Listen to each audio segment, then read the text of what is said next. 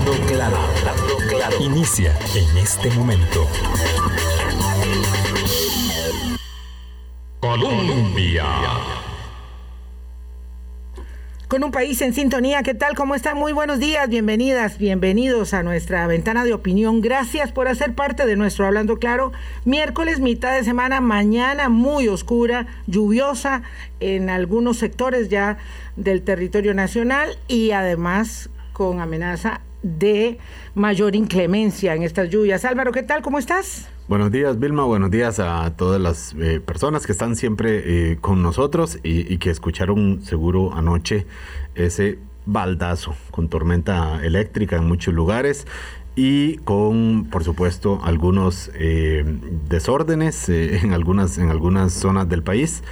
Eh, por supuesto, como efecto de, de, las lluvias, alguna inundación está por verse. Estamos esperando el reporte de la Comisión Nacional de Emergencia, saber cuáles fueron esta vez las zonas afectadas en una mm. temporada lluviosa que se viene, mmm, se viene intensa, parece. Sí, mucho, bastante, sí. Bueno, nuestra temporada de huracanes tardará hasta finales de noviembre, a veces entrados los primeros días de diciembre, así que hay que estar muy cuidadosos, sobre todo eh, observando, escuchando las alertas que recibimos. Tenemos una situación, eh, hablando de eh, seguridad, de prevención, de cuidado, que nos obliga a poner el dedo en el reglón, sobre todo porque se trata de desafío global de este siglo, no me refiero al cambio climático, sino a las migraciones, que nos eh, llevó a solicitar al ministro de Seguridad, Michael Soto, su compañía en nuestro espacio, ministro. Muchas gracias. Hace mucho tiempo que no podíamos conversar con usted y por supuesto que siempre es un gusto tenerlo aquí en la mesa de Hablando Claro. Buenos días. Bueno, muy buenos días, doña Vilma, don Álvaro, y no, con mucho gusto aquí estamos a la orden para analizar un fenómeno tremendamente complicado. Sí, voy a contextualizarlo para nuestros oyentes. La semana pasada ya nos acercamos un poco al tema desde la perspectiva sanitaria, pero queremos hacerlo ahora desde una manera integral, tratando de observar cómo el Estado costarricense asume el desafío del paso de migrantes, eh, digamos que diríamos que extraterritorial mente continentales, porque son continentales siempre, siempre eh, me refiero eh, especialmente a los haitianos, a los cubanos, pero también hay inmigrantes de otras tierras eh, mm, lejanas como las africanas que ha sido constante desde hace muchos años en el país.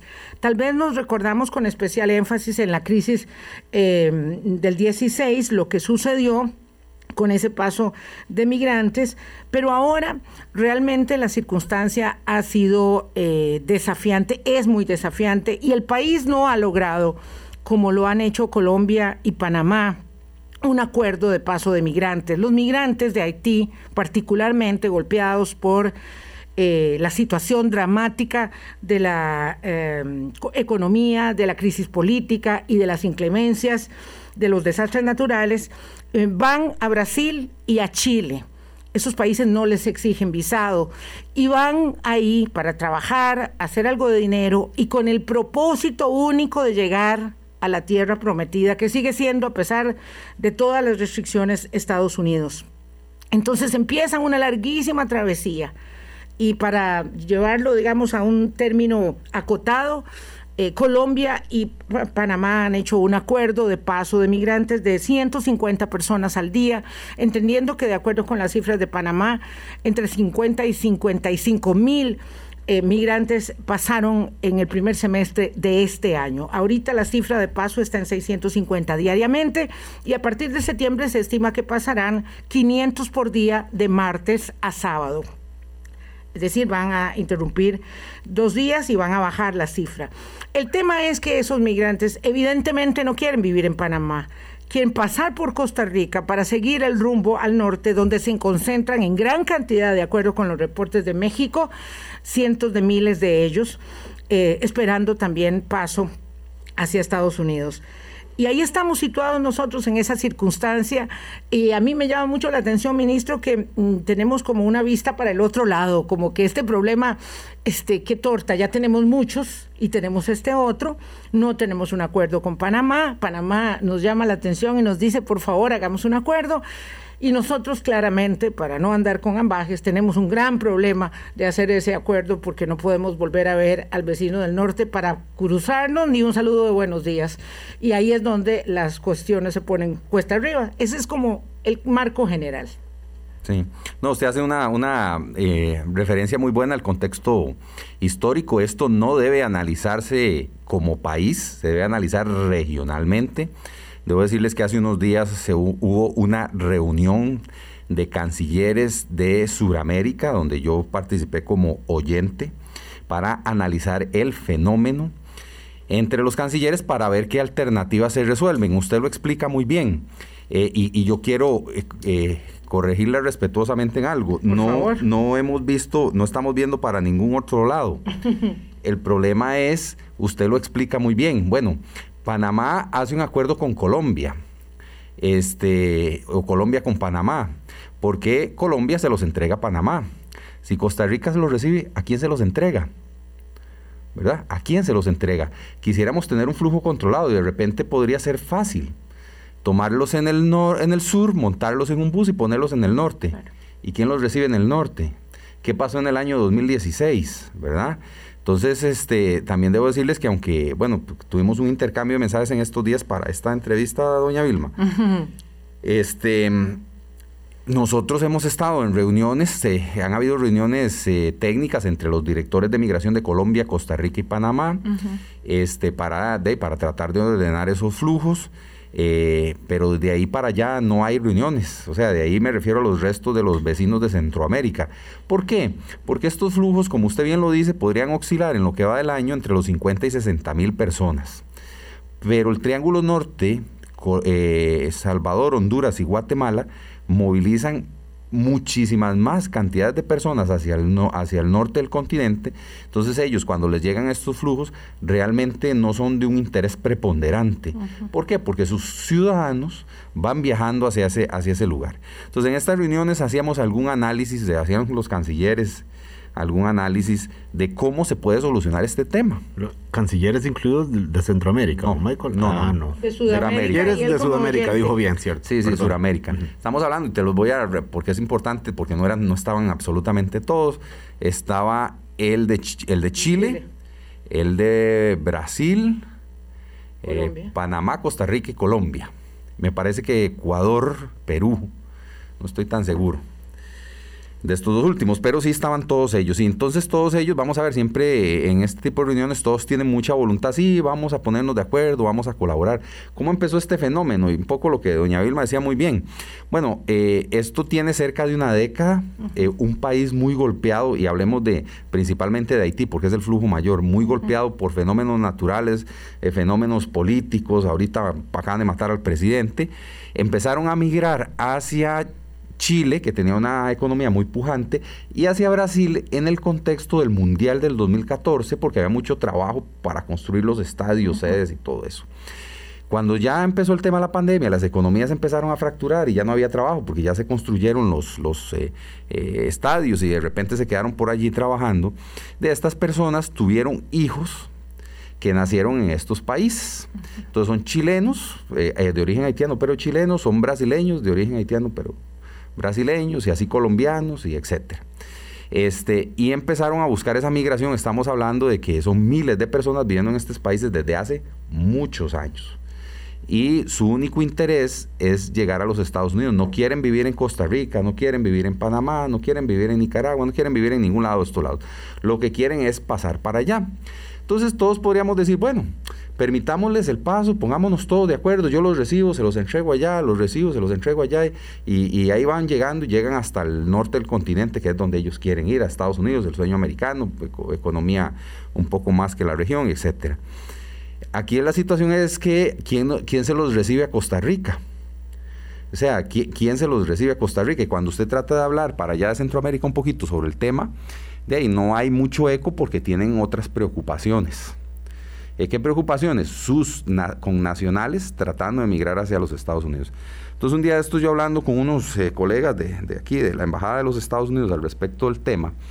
Yo les decía, y en una reunión de, de ministros de seguridad que tuvimos en, en Panamá hace unos dos o tres meses, que era para otro tema, era para narcotráfico, yo en la reunión metí otro tema ahí a, a la fuerza, por decirlo de alguna forma, y les decía, vea, si ustedes van a invertir cerca de 4 mil millones de dólares en la economía del Triángulo Sur, Norte, perdón, en Guatemala, Honduras y El Salvador, para que la gente no migre, para que Salvador, Guatemala y Honduras tengan una buena economía, tengan trabajo y la gente se quede allí, está muy bien. Qué dicha, qué bueno, muchas gracias como centroamericano. Pero Haití también necesita esa ayuda.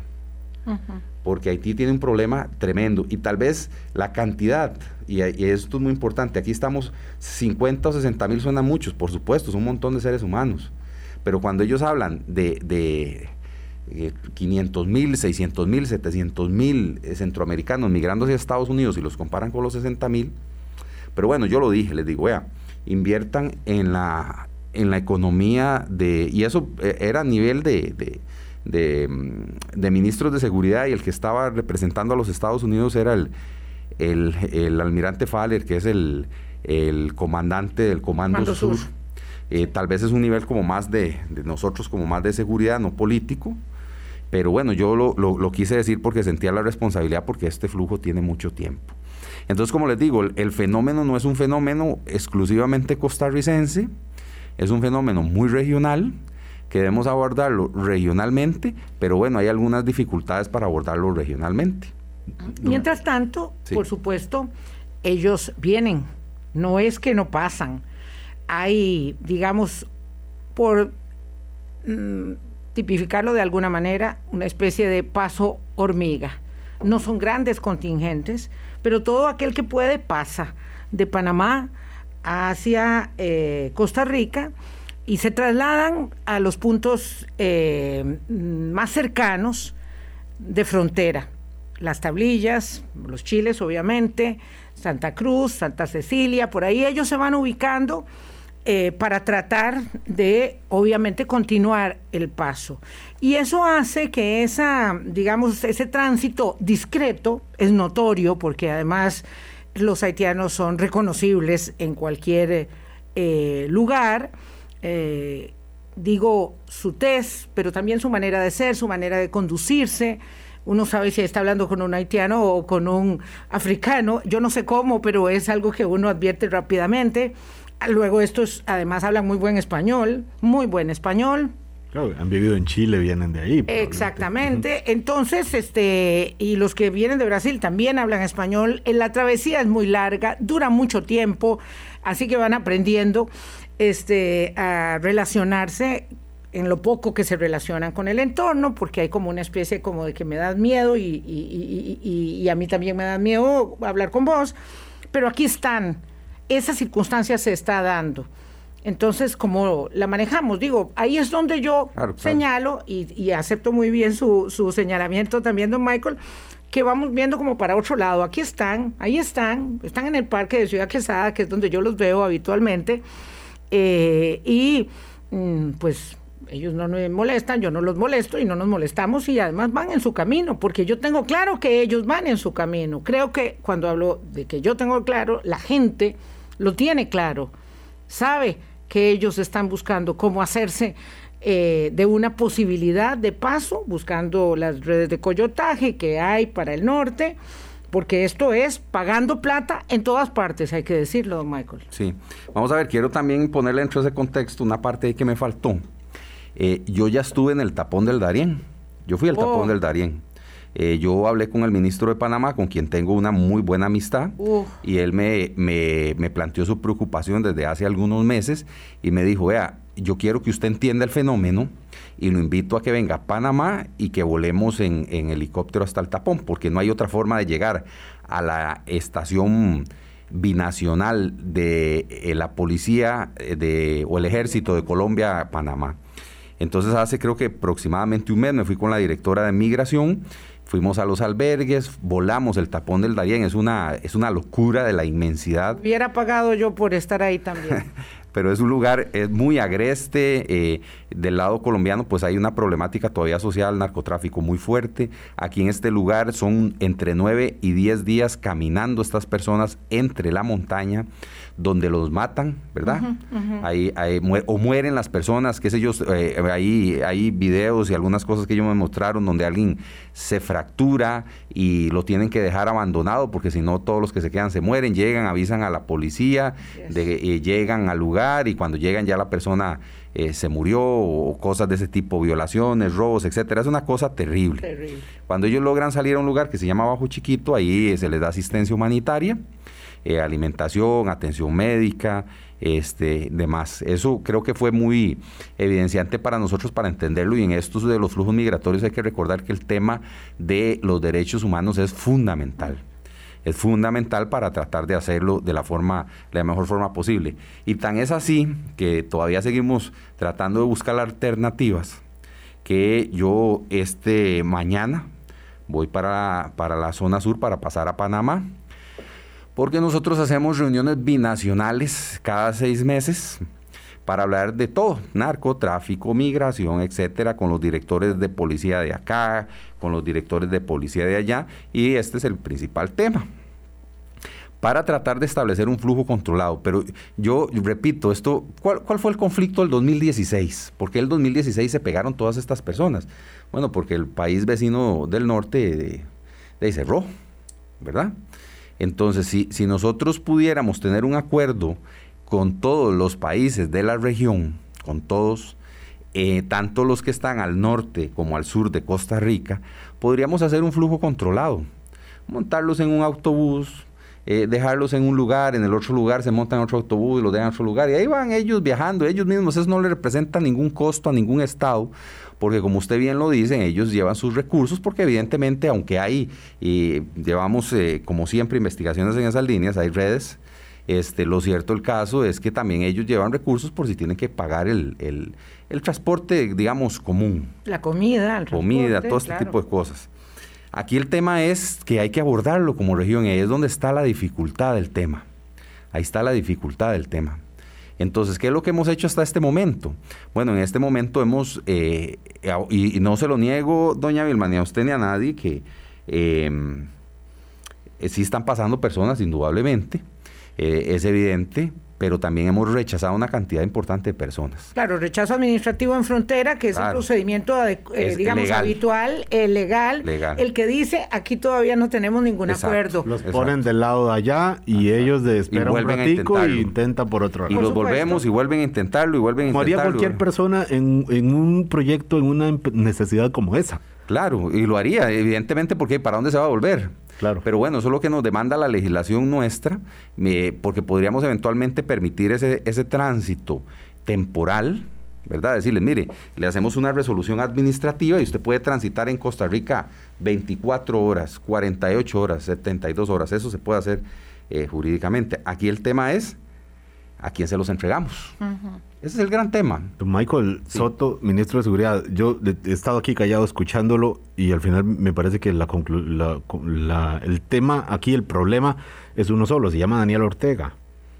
Eh, eh, eh, es Daniel Ortega y lo que ocurre en los países del Triángulo Norte para arriba, porque la posibilidad de acuerdos ah, entre Colombia y Panamá, la buena comunicación que usted acaba de, hacer referencia entre Panamá y Costa Rica, eh, pero luego, y vuelve a decir usted, el 2016 se resolvió como con un puente aéreo complicadísimo que hubo que organizar eh, multinacional, eh, justamente porque ahí estaban los, el ejército en la frontera norte nuestra, en la frontera sur de Nicaragua, buscando cómo eh, rechazar a cubanos, a haitianos, y ahora pues la situación es esa es esa misma Michael yo yo, yo vamos a ver eh, y siendo totalmente eh, transparente yo no hablaría eh, ni del, ni ni de Daniel Ortega ni de Nicaragua es un tema regional. O sea, es que de ahí para allá qué también, ¿verdad? O sea, yo podría decir, es que Nicaragua. Bueno, y de Nicaragua para allá qué. Y Honduras qué. Y Guatemala qué. Y México qué ahí es donde todos, Nicaragua, Costa Rica, Panamá, Colombia,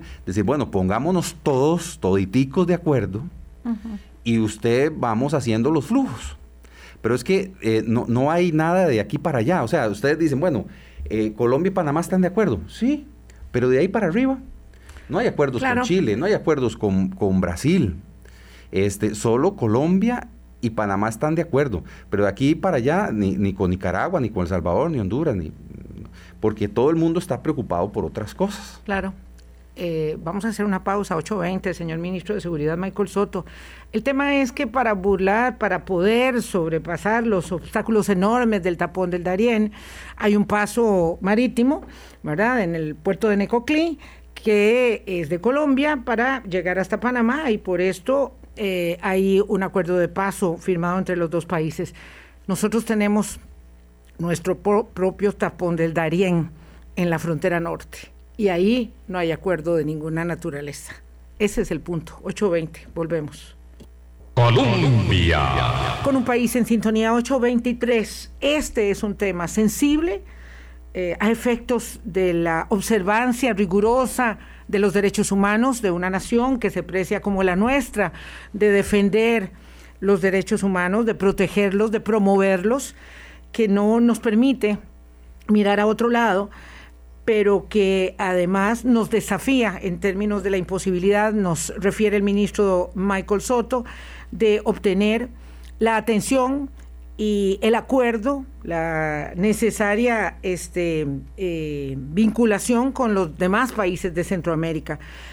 Cuando eh, Nicaragua decide cerrar las fronteras en el 2016, hay una consecuencia inmediata, señor ministro, eh, cada vez que Nicaragua decide cerrar las fronteras, las tarifas aumentan. Vamos a decirlo de esta manera muy cruda. Cada vez que se cierra la frontera oficialmente, la tarifa aumenta. Mientras tanto, ellos, los migrantes, van obteniendo recursos eh, porque no viajan solos, me decía una persona, este, viajan acompañados por las, eh, los monederos electrónicos a los que acceden en todas las ciudades donde van, ¿verdad? Eh, eh, y ahí la familia les manda dinero, porque no siempre pueden andar con plata, porque no se puede andar caminando con 200 dólares en el tapón del Darién, ¿verdad? Porque se, se lo van a quitar. Eh, entonces ellos van acompañándose por los monederos electrónicos en el camino. Y cuando Nicaragua cierra, el precio aumenta. Y si ya no hay que pagar 200 dólares, sino mil, o, los que sean, las cosas se ponen cuesta arriba, porque entonces se tienen que quedar más en el lugar donde están mientras reciben el dinero de alguna manera de eh, quien los financia para llegar, porque hay que entender que cada una de estas personas representa el anhelo de una familia que está en Haití o que está en Cuba o que está donde se encuentre, esperando que haya uno de ellos que logre el sueño para mandar el dinero cada mes. Sí, sí, indudablemente hay toda una preparación de parte de ellos eh, para hacer esta travesía tan, tan compleja. Eh, y son fenómenos diferentes. Un poco lo que usted explica es el fenómeno cubano, ¿verdad? Que hay familias al pendiente esperándolos allá, pero el fenómeno haitiano de repente es un poco diferente. No digo que no ocurra igual, pero es, es gente un poco más... Eh, individualista y que tiene ya mucho tiempo de estar en Chile o Brasil y que más bien lo que han hecho es trabajar mucho tiempo para ahorrar, para buscar hacia hacia, hacia el sueño americano de tener una mejor vida. Yo por eso les insisto que si este, este fenómeno y también fue agravado por la pandemia, vamos a ver, eso es importante explicarlo. Eh, cuando se dio, empezó la pandemia se cerraron todas, todas, todas las fronteras. Y, ese, ese flujo humanitario tiene años de darse en flujos muchísimo más pequeños. Ahora se agravó por, por, el, por, por, esta circunstancia donde la gente tiene algún nivel de desesperación de, de poder llegar a estos lugares. Bueno, me, reporta este mi colega Otto Corrales, con el que mantengo una relación eh, cercana allá en Ciudad Quesada, que el promedio diario en transporte público o incluso en viajes privados de autobús es de 500 en este momento. 500. Dígame si no estamos viendo para otro lado. Pregúntense si estamos o no viendo para otro lado. Más taxistas que los trasladan desde San José y a muchos los dejan ahí en el Parque Ciudad Quesada y les dicen que aquí están en la frontera. Se bajan y se dan cuenta que les falta llegar a los chiles todavía, ¿verdad? Eh, se desconoce el estado en que ellos están viajando en los buses y Nicaragua los está recibiendo por goteo, pero el cierre de la frontera en efecto sería los terrible. está, los está recibiendo o entran por, por goteo. Eh, sí, cuentagotas. eh, los Sí, sí. reciben y entran porque ellos están permitiendo el ingreso por goteo por diferentes lugares, eh, pero el tema es que si se cierra la frontera, ¿qué hacemos con 500 diarios? Mm. Vamos a ver, yo insisto, ¿verdad? Yo sé que usted va a insistir en su posición, pero yo voy a insistir en la mía. No, si no, si no, si estuviéramos viendo para otro lado, yo no me, yo no iría a Panamá, no me reuniría, no lo haría la directora de claro. migración. Y usted también lo dice muy claro, que de la consecuencia de un cierre, ¿cuál sería la consecuencia? Este, estamos utilizando los mecanismos legales que, de, que nos prevé la legislación. Eh, repito, si nosotros lo recibiéramos, hiciéramos un acuerdo con Panamá, que todo el mundo me dice, haga un acuerdo con Panamá, eh, hagámoslo. Yo se los recibo. ¿Y a quién se los doy? ¿A dónde los pongo? ¿Dónde los dejo? A los Chiles y- y a Ciudad Quesada y a Santa Cecilia y a la Cruz. Sí, y, y eso, eso. O sea, y, y quedan es en Costa Rica. Como, como Panamá, y, y ellos no van a quedar en Costa Rica, ellos no quieren quedarse No, en Costa Rica. no. Porque la gente dice es que iban quedando regados. Vea, yo probablemente habrán quedado algunos a lo largo del tiempo que se habrán encontrado una costarricense y se habrán enamorado, no sé. Eso podrá haber pasado, que les gustó acá, pero eh, es- eso debe ser minimísimo. sí, sí, sí. Minimísimo. Sí, esa no es... Esa no, no es la, la, la- la orientación de ellos. Entonces es un poco, bueno, con todas estas coyunturas diplomáticas, porque aquí entramos no solo al operativo, entramos a lo diplomático, el hacer una coordinación, y repito, no es solo Nicaragua, es que de ahí para allá también están pasando cosas. Entonces todos los eh, cancilleres, digamos, o, o las partes operativas de todos los países tendrían que ponerse de acuerdo. Y eso no es tan sencillo, o sea, Sí, seamos realistas, sí. no es tan sencillo. Sí, sí.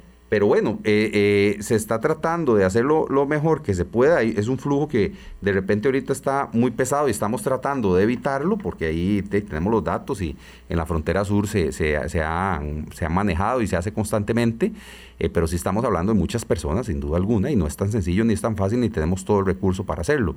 Pero se está tratando. Bueno, vamos a tener que ver qué estrategia hacemos para que eh, el asunto funcione de la forma Sí, más Michael, adecuada. perdón, hoy 25 de agosto, usted lo que nos puede decir es que están buscándole solución al problema que está acumulándose y creciendo ahí en nuestra frontera sur. ¿Es Yo lo que correcto? puedo decir hoy es 25 de agosto, que desde hace ya algún tiempo hemos estado en reuniones con Suramérica, con eh, Panamá principalmente, para tratar de buscar una solución. Y eh, viendo los eh, reportes, eh, la cantidad de personas que ciertamente es importante, eh, no tenemos, digamos, un- un una cantidad de personas que podría convertirse en, un- en una crisis humanitaria, que no la descarto en el futuro, porque no podría, no tengo la voluntad de decidir eh, sobre la seguridad de fronteras de otros lugares de la región, pero creo que esa sería una vía diplomática entre todos, todos, todos los países de la región, ponernos de acuerdo y hacerlo bien, pero bueno, yo soy solo un país. Yo quiero, país. quiero matizar el tema del, del desencuentro, de volver a ver para otro lado, porque evidentemente no, no, no quiero que quede en, en- en la conversación que tengo una recriminación para con el ministro Soto. Eh, creo que el país, Como país. digamos, como país, ve para otro lado.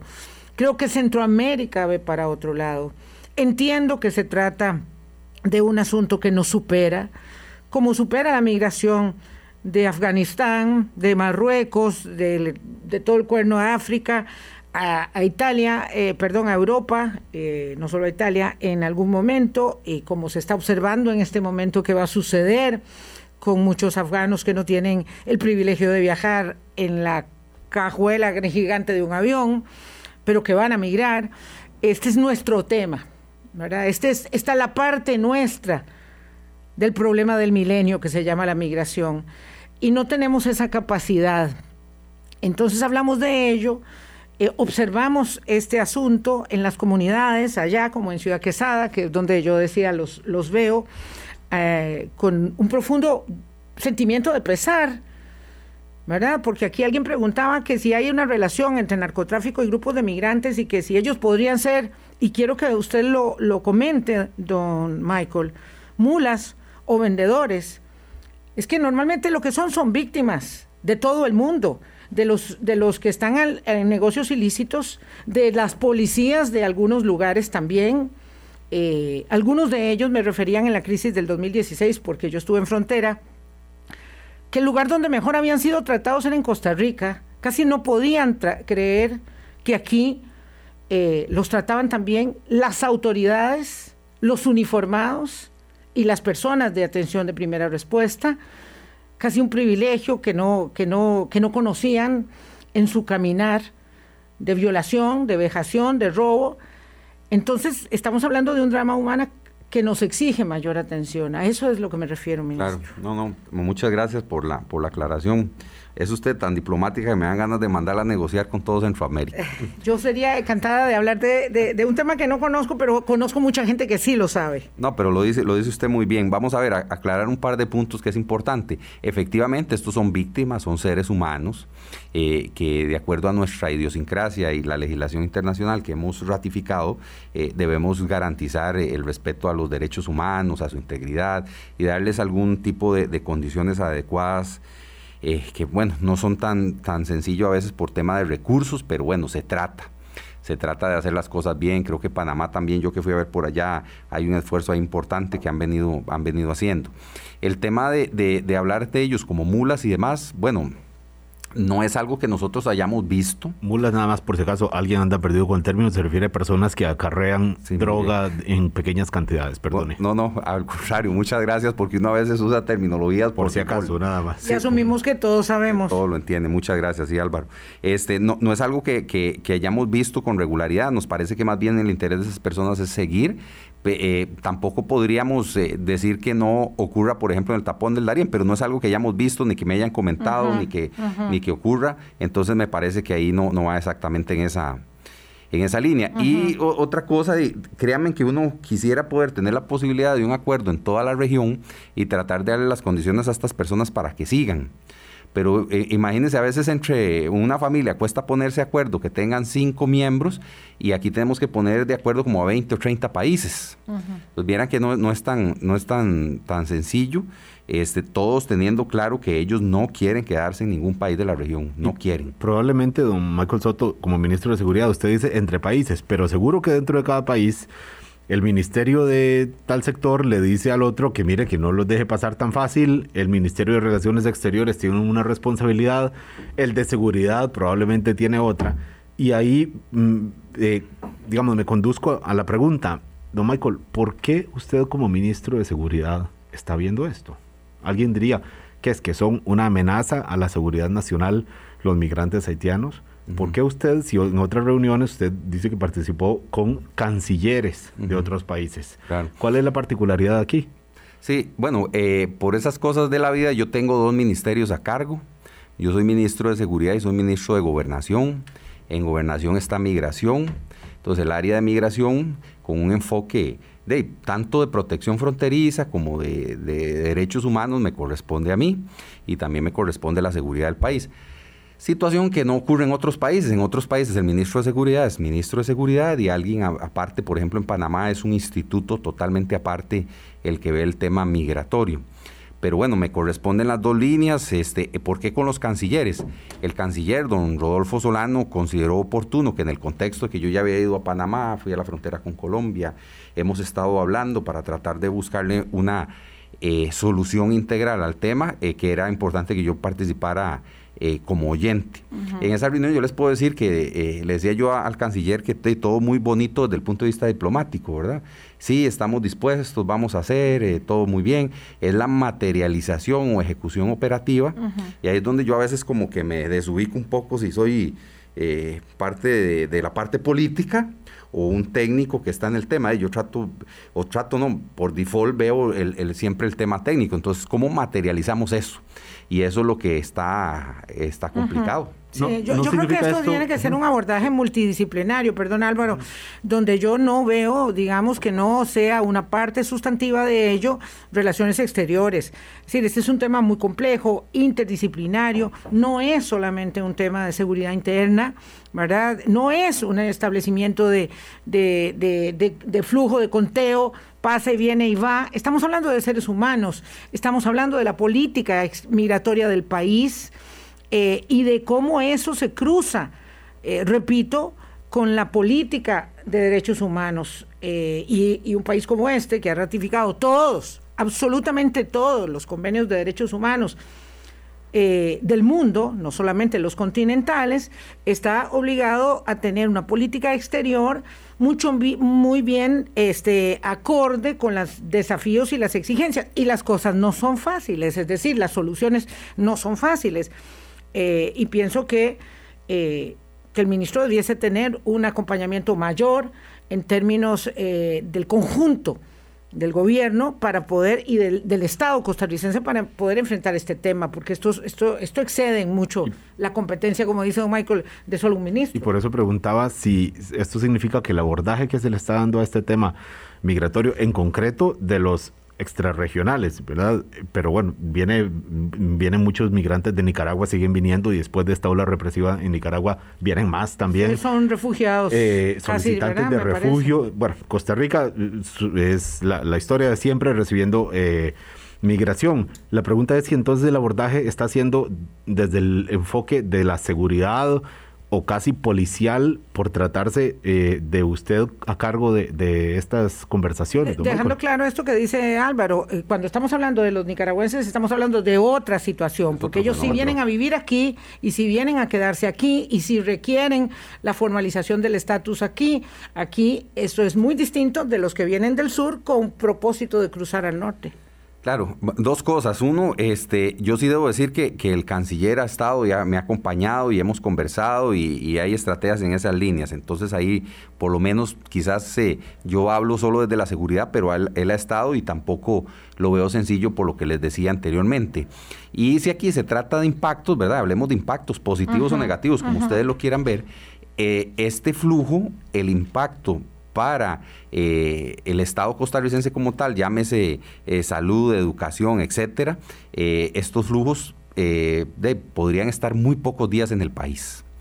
Pero el flujo, este flujo sur-norte, este, el flujo norte-sur tiene un impacto diferente. ¿Por qué? Porque efectivamente eh, las personas que vienen de Nicaragua eh, vienen a establecerse en Costa Rica. Entonces, cuando usted habla de abordaje, son abordajes diferentes. Y como le digo, no lo, no, no lo quiero ver ni, ni, en positivo ni negativo para no criminalizar en ninguna manera, porque yo también por ser ministro de Seguridad, todo lo que digo va enfocado hacia, hacia temas delictivos. No, no. De represión. De represión. No, veámoslo en en el impacto, nada más. Entonces, si el abordaje, el impacto de las migraciones del norte del continente hacia el sur, es decir, Nicaragua, Costa Rica, es total y absolutamente diferente, un abordaje más integral, de más institucional, pero este, estas personas durarán eh, de, hace algún tiempo, eh, eh, con los flujos antes de la pandemia, duraban tres, cuatro días en Costa Rica. Ellos no, quieren, Costa Rica es un lugar de paso. Claro. Entonces el impacto, basado en lo que usted me dice, es diferente. Vamos a una pausa, son las 8.40. ¿Qué hace? Si es que hace, si es que de algo sirve la Secretaría de Integración Centroamericana.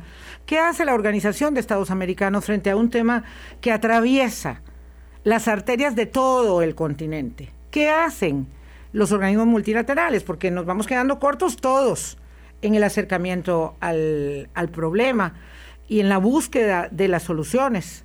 841 con un país en sintonía. Don José María Chaverri pregunta, yo le voy a, dar la explicación de nuevo, eh, que si ellos tienen problemas, si les roban la plata en el camino, ¿cómo hacen para sobrevivir y seguir a Estados Unidos? Es que, como me decía la antropóloga doña eh, Rina Cáceres, ellos no viajan solos, viajan acompañados por los monederos electrónicos, porque las familias les mandan dinero y no pueden andar con plata en todo, el, en todo trayecto, pero sí en ciertos lugares acceden a 50 dólares, a 75 dólares, a un poquito de plata para comer y mantenerse. Y ese acompañamiento se va dando, también nos lo decía eh, Harold Pierre, que es un haitiano con el que conversamos hace unos días, Álvaro y yo, eh, que es politólogo y que está haciendo una tarea de acompañamiento al pueblo de Haití, a su pueblo, el que sale es financiado por toda la familia para poder eh, llegar hasta Estados Unidos. Entonces, ese acompañamiento es fundamental. De hecho, cuando alguno de ellos muere en el camino, como comentaba don Michael, lo terrible es que alguien toma el teléfono para avisarle a la familia que aquel no continuará. Cuando hay teléfono para avisar, si no, se queda muchas veces sin saber qué pasó con su familiar eh, que no logró llegar, que no logró la meta de cumplir miles de kilómetros para llegar a México a esperar, porque la situación en México es muy apremiante, don Michael, también. Sí, hay historias muy tristes, ¿verdad? Yo que estuve ahora en Panamá y eh, había una señora que venía con su esposo y cinco niños. Y el señor le, dio este COVID y murió. Eh, y ella se quedó pegada en Panamá con los cinco niños y no podían devolverle el cuerpo porque no había qué hacer con el cuerpo. Entonces el ministro de Panamá estaba viendo que es un tipo, bueno, aparte que es policía, es amigo, es conocido, eh, como un gran corazón viendo a ver cómo hacía para conseguirle una cajita para darle... Cristiana sepultura. Cristiana sepultura. Y hay historias de historias de historias. Eh, y bueno, el fenómeno ya en el norte del continente, como México, de ahí se están acumulando personas centroamericanas, que es el mayor flujo, eh, personas suramericanas, que eh, aunque ese flujo ha bajado muchísimo, hubo años atrás donde ecuatorianos sobre todo iban en esta misma travesía. Esto no es un fenómeno reciente, es un fenómeno de muchos años. Y bueno, eh, ahora el tema de los haitianos en mayor proporción, cubanos y demás. Entonces hay algunos estados fronterizos de México donde prácticamente el idioma se está convirtiendo en el creol, que es el, la el del francés. el criollo de los haitianos. Entonces vean que son fenómenos que son pues eh, bien complicados. Y además, y de hecho hoy estaba eh, dándole difusión en, mi Twitter también un colega eh, en México, Alberto Pradilla, donde pone dos fotos. Dice, foto uno, canciller de México recibiendo a refugiadas afganas que necesitan protección. Foto dos, familias centroamericanas expulsadas desde México para que vuelvan a sus desgracias, a sus tragedias, en, de las que tratan de huir económicamente, sobre todo en Guatemala, en Honduras y en El Salvador. Todo en un mismo día. Claro, puede ser muy atractivo decir que vamos a recibir unas cuantas mujeres eh, afganas aquí, pero no, es que la responsabilidad nuestra tiene que ver con los migrantes nuestros, con el trato. Y cuando eh, yo insisto en visibilizar este tema, es porque creo que tenemos que tener conocimiento de la complejidad que entraña. Yo siempre digo que la migración no es turismo. Nadie sale de su país por gusto, nadie dice qué buena aventura que voy a tener caminando este no es el camino de Santiago, la experiencia vital de la vida de nadie, es eh, la necesidad la que muestra a esas personas en ese, en ese camino tan duro. Y por eso es que necesitamos entender esta realidad para que podamos eh, ser sensibles a lo que está ocurriendo y entender que nos excede. Por eso decíamos también, eh, y me gustaría mucho hablar con el canciller de esto, ¿qué hace SICA, el Sistema de Integración Centroamericano? ¿Verdad? ¿Qué hace la OEA frente a un tema que es determinante? Y por ello creo que los cancilleres debiesen levantar la voz y activar en foros multilaterales también, em, digamos, un poco el diseño de la estrategia que es para toda la región. Vamos a ver, yo, yo inclusive haciendo un análisis, y esto probablemente tendríamos que hablar horas, ¿Cómo soluciona uno el problema de las migraciones? De, todos tenemos un derecho, dentro de los muchos que tenemos, es derecho a vivir en su país. Exacto. Entonces, yo creo que el abordaje de solución a esto, complicadísimo, deberá costar miles de millones de dólares o, más. Eh, que cada país pueda tener las condiciones adecuadas para resolver su problema. Pongamos el ejemplo de Haití. Haití tiene una multiplicidad de, complicaciones. Eh, eh, había hablado yo con el, jefe del ejército de República Dominicana y me explicaba el fenómeno ahí a la par. Eh, hay que analizar el contexto histórico de este lugar para tratar de abordar y solucionar el problema de Haití, para que la gente quiera quedarse en Haití. Porque si no, de los no sé cuántos millones de haitianos hay, ahorita no lo recuerdo, pero los millones de haitianos en los próximos años van a hacer esta travesía en alguna manera. Una ah, pregunta que hago todas las semanas a la Comisión Nacional de Vacunación eh, y Epidemiología es si ya hay alguna definición de vacunas para migrantes irregulares. Eso eh, esos son ellos, digamos, los, los, que van del sur al norte, eh, irregulares, no se llaman ilegales, se llaman irregulares. Eh, y me dicen, no, todavía no, no, todavía no. Y claro, cuando uno observa las estadísticas de incidencia de COVID, tenemos en lugares donde hay alto tráfico de migrantes, alto tránsito de turistas, de turistas, ¿verdad? Porque esto atraviesa varios estamentos, y bueno, por supuesto, nuestros propios antivacunas, que son bolsones que tenemos. Eh, entonces, los migrantes vienen vacunados o no vienen vacunados, sabemos de ellos o simplemente como andan en paso de hormiga, pasando por aquí para allá, ni tantos de hormiga porque 500 por, por día en San Carlos no es mucha hormiga. Eh, ¿Sabemos algo de ellos? Vamos a ver, no tengo datos exactos, pero yo podría suponer, y al principio de la conversación se los mencionaba, algunos de ellos, a pesar de que son de origen haitiano, son eh, nacionales de eh, eh, Chile, nacionales de, de, Brasil, donde los procesos de vacunación han estado muy intensamente definidos.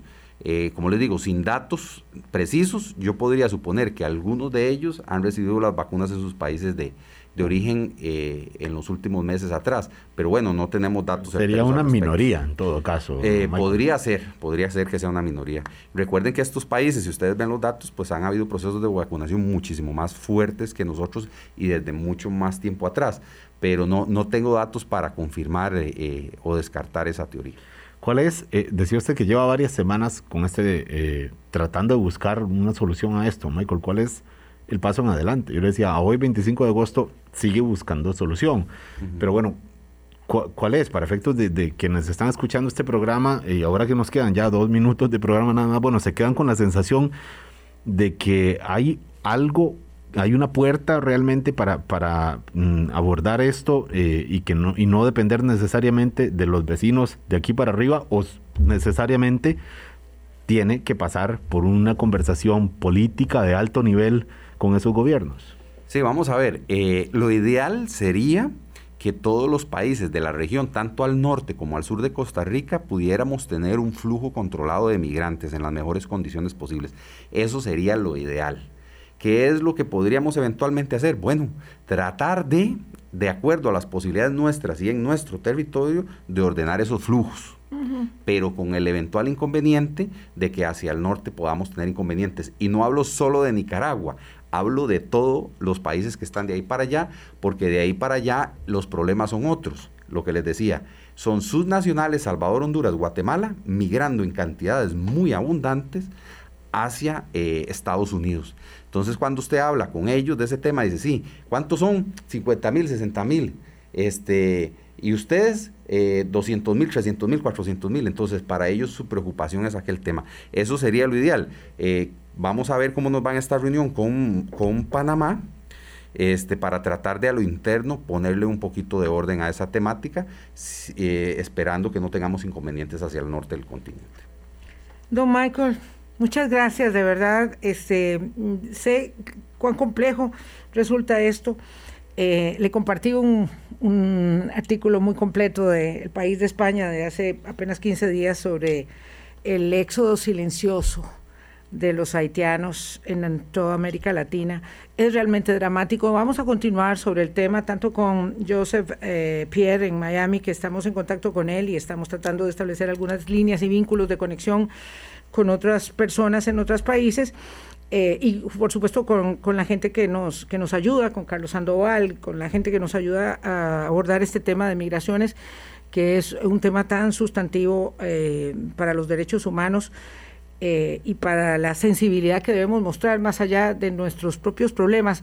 Eh, un reportaje de estos días dice de las ventajas de los privilegios de la larga vida en Costa Rica y nos exalta, nos exalta y yo creo que nosotros tenemos capacidad y posibilidades de hacer un poco más de lo que estamos haciendo, entendiendo que eh, tenemos muchas limitaciones, pero que tenemos muchas obligaciones humanas éticas. Así es. No, no, que vamos a tratar y seguir tratando de buscar alternativas. Ojalá todo estuviera en las manos de, las autoridades costarricenses, pero bueno, es un problema regional y hay un drama humano detrás que hay que abordar y siempre respetando los derechos humanos.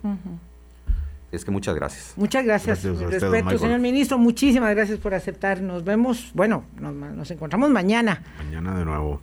Eh, y además otro día, don Michael, para hablar de asuntos propiamente de, seguridad, que estoy seguro que están también, por supuesto, muy presentes en su agenda. Creo que sí, porque a don Michael le gusta nuestro café. Es muy bueno, la verdad que es muy bueno. No voy a decir la marca. Solo podemos decir que lo hace Lady y eso está muy bien. Eso está muy bien, el café de Lady. Bueno, que la pasen bien. Hasta mañana. Chao. Hablando claro, hablando claro.